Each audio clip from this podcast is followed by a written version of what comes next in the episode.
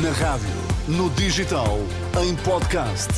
Música para sentir, informação para decidir.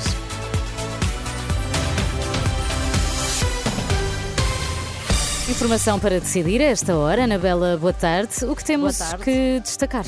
Miguel Albuquerque não se demite, diz que está inocente e a colaborar com as investigações da Judiciária, que hoje deteve três pessoas e fez buscas no Governo Regional e na Câmara Municipal do Funchal.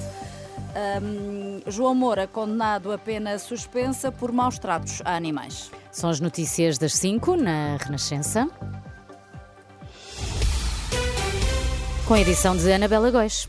Boa tarde. Miguel Albuquerque não se demite. Em declarações aos jornalistas na última hora, o presidente do Governo Regional da Madeira sublinhou que pretende manter-se em funções até para colaborar eh, para o esclarecimento da verdade. Isto sobre este caso, esta investigação que está em curso pela Polícia Judiciária, que hoje deteve três pessoas no Funchal. Nesta altura, a fala Luís Montenegro, presidente do PSD. Vamos ouvir. rápido e elucidativo Mas mantém a confiança em Miguel Albuquerque ou acha que ele devia demitir-se?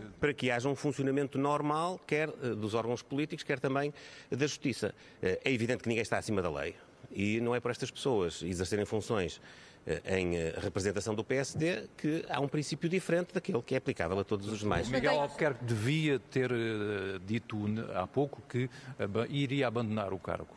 Não sei porque é que me está a fazer essa pergunta assim. Sinceramente, vamos lá ver. Para o PSD, para o PSD, para o PSD era, era benéfico que era benéfico que Miguel Albuquerque se demitisse para o PSD. Deixem-me deixem dizer-lhes, eh, foi hoje conhecida uma investigação, eh, penso que está confirmado que serão três inquéritos, tem a ver com questões de contratação pública, que estão em fase de investigação. Há esclarecimentos que têm que ser dados, eh, há prova que tem que ser obtida, é isso que está a decorrer. Nós ouvimos há pouco o Presidente do Governo Regional da Madeira dizer que está a ser prestada toda a colaboração com as autoridades eh, de investigação. Essa é a informação que nós temos. O que eu quero dizer é que ninguém está acima da lei, isto tudo deve ser esclarecido e deve haver ou a responsabilidade, se houver responsabilidade, ou ilibar de responsabilidade, se isso eh, for o caso. O líder do PSD, Luís Montenegro, aqui a dizer que ninguém está acima da lei, mas também não quer dizer se eh, Miguel Albuquerque se deveria ou não ter demitido. Miguel Albuquerque, como referi em declarações já esta tarde, sublinhou que pretende manter-se em funções, diz que não foi constituído arguído e garante que vai colaborar para o esclarecimento da verdade. Eu não vou demitir porque eu vou colaborar no esclarecimento da verdade. Mas há uns meses dizia que Costa tinha que se demitir porque era alvo de Eu busca. não disse isso. O que eu digo é, de uma forma muito clara, isto. Eu tenho o direito, como qualquer cidadão, não ser suspeito eternamente. Ou seja, o pior eh, estatuto que podemos ter na vida política e na vida pública, ou qualquer cidadão, é ser suspeito. A constituição do arguido é um estatuto que é conferido pela lei, e é bom sabermos o que é que estamos a falar, para as pessoas se poderem defender e, sobretudo, apresentarem os contra-argumentos. Foi constituído arguído ou não? Se for constituído o arguido, é um estatuto que é-me conferido para me defender. Mas foi ou não? Depois vamos acabar o inquérito, ainda está, está sendo processado. O presidente do Governo Regional da Madeira assegura total colaboração com a Justiça. Já sobre a detenção do presidente da Câmara, Pedro Calado, Miguel Albuquerque desvaloriza. Eu não tenho informação sobre o, como é que está a decorrer o processo com o Dr. Pedro Calado. E, e, e as Mas foi outras pessoas. detido, Sr. Presidente. Detido é uma palavra que pode ser, ter várias interpretações. Para si não pode é grave, ser, não, não traz instabilidade à, à região. Deixe-me acabar. Pode ser detido para ser ouvido. Que é normalmente isso que pode acontecer. Os sublinhados de Miguel Albuquerque em declarações há minutos aos jornalistas no Funchal. A Polícia Judiciária confirmou hoje três detenções no âmbito desta operação, que investiga dezenas de adjudicações no valor de centenas de milhões de euros celebradas pelo Governo Regional da Madeira, suspeitas de favorecimento por parte de titulares de cargos políticos do Governo Regional e da Câmara do Funchal, bem como tentativas para condicionar ou evitar a publicação de notícias prejudiciais à imagem do Governo madeirense. O presidente da Câmara do Funchal, Pedro Calado, e dois gestores do Grupo de Construções AFA são os detidos. Connosco está a editora de política da Renascença, Susana Madureira Martins. Boa tarde, Susana. Viva Anabela. Ficaste surpreendida com esta tomada de posição de Miguel Albuquerque ou já era previsível? É, é, é, Miguel Albuquerque, quando começou, ah, antes mesmo de, de começar a falar na Quinta Vigia, ah, já dava sinais de que ia dizer exatamente isto, que não se demitia. Agora, eu quero também registar ah, a declaração, as curtas declarações que uh, ouvimos aqui de Luís Montenegro, líder do PSD, e sobretudo a cautela com que falou uh, deste, deste assunto e sobretudo em reação àquilo que Miguel Albuquerque disse, porque este pode tornar-se um, um, irritante para o líder do PSD. Há, há eleições legislativas no horizonte e Luís Montenegro pode levar por tabela se, e isso ainda é mais estressante neste momento de, de eleições legislativas.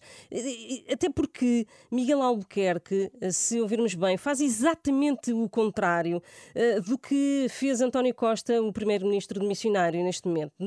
Albuquerque normalizou uma investigação do Ministério Público, diz que, mesmo sendo arguído que não se vai admitir, totalmente ao contrário do que o Primeiro-Ministro disse, e de facto é todo um mundo de diferença e, ser, e será também muito curioso e talvez divertido ouvir o Presidente da República, Marcelo Rebelo de Sousa, sobre este assunto. Eu gostava também só de dar mais, é só mais uma chega, é porque mais uma vez é lamentável o modo como o Ministério Público se comporta e atua neste caso, porque aparentemente houve uma fuga de informação por parte do DCIAP para que a comunicação social, parte dela pelo menos, estivesse no arquipélago da Madeira hoje mesmo, eh, eh, provenientes do eh, continente, e fossem ontem para a, para a Madeira para fazer reportagem precisamente sobre esta operação. O Diário de Notícias Sim. da Madeira dá de resto conta